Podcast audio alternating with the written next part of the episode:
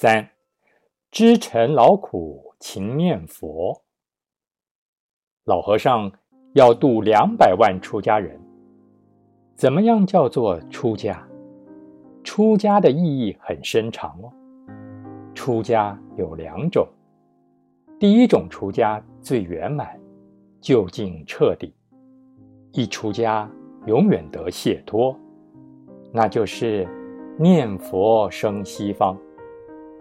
现在好好的念佛，随缘消旧业，在这个世界命尽了，果报寥寥，到了时候，阿弥陀佛就会来接引你。一定到了什么时候才受什么果？但你现在要好好的念佛。念佛怎么样念？首先知道尘劳苦，家庭苦。家家有本难念的经，不要说家家有本难念的经，个人心中都有难念的经。你求不得嘛？心想求的没有，你不想求的，他偏偏又来了，你看怪不怪？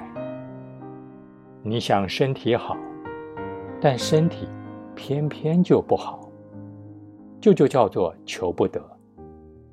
不要的，他偏偏又来，想身体好，偏偏有病痛，偏偏有倒霉的事情来，你想怎么样？如意现成，就是求不到，没有。世间就是这样啊，人生就是这样子。你还有什么希求的？还有什么希望的？这样你不看破，也要看破了。世间上哪件事值得你留恋呢？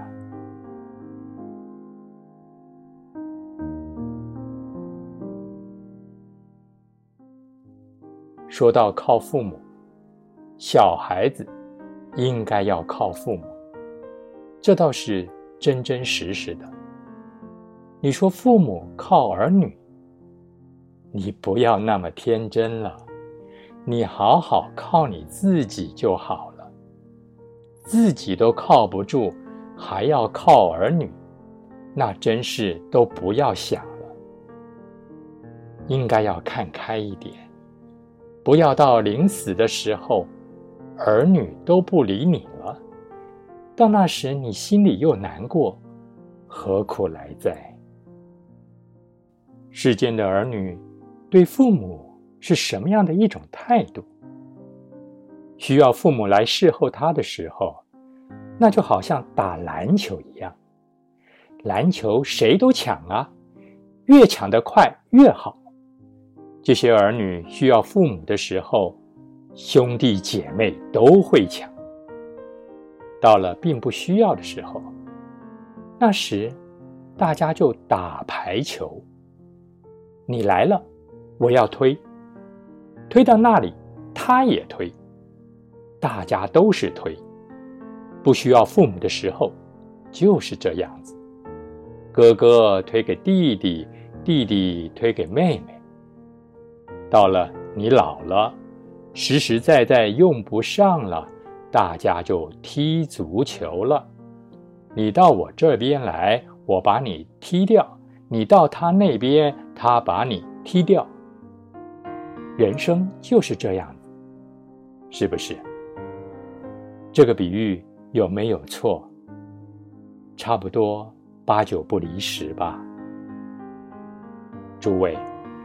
你们千万不要打这三种球，我再教你打一个球，打什么球？打橄榄球。球一到了面前，你就抱着，抱得紧紧的，抱着橄榄球就跑了。怎么抱？把阿弥陀佛抱得好好的，这样你们就受用了。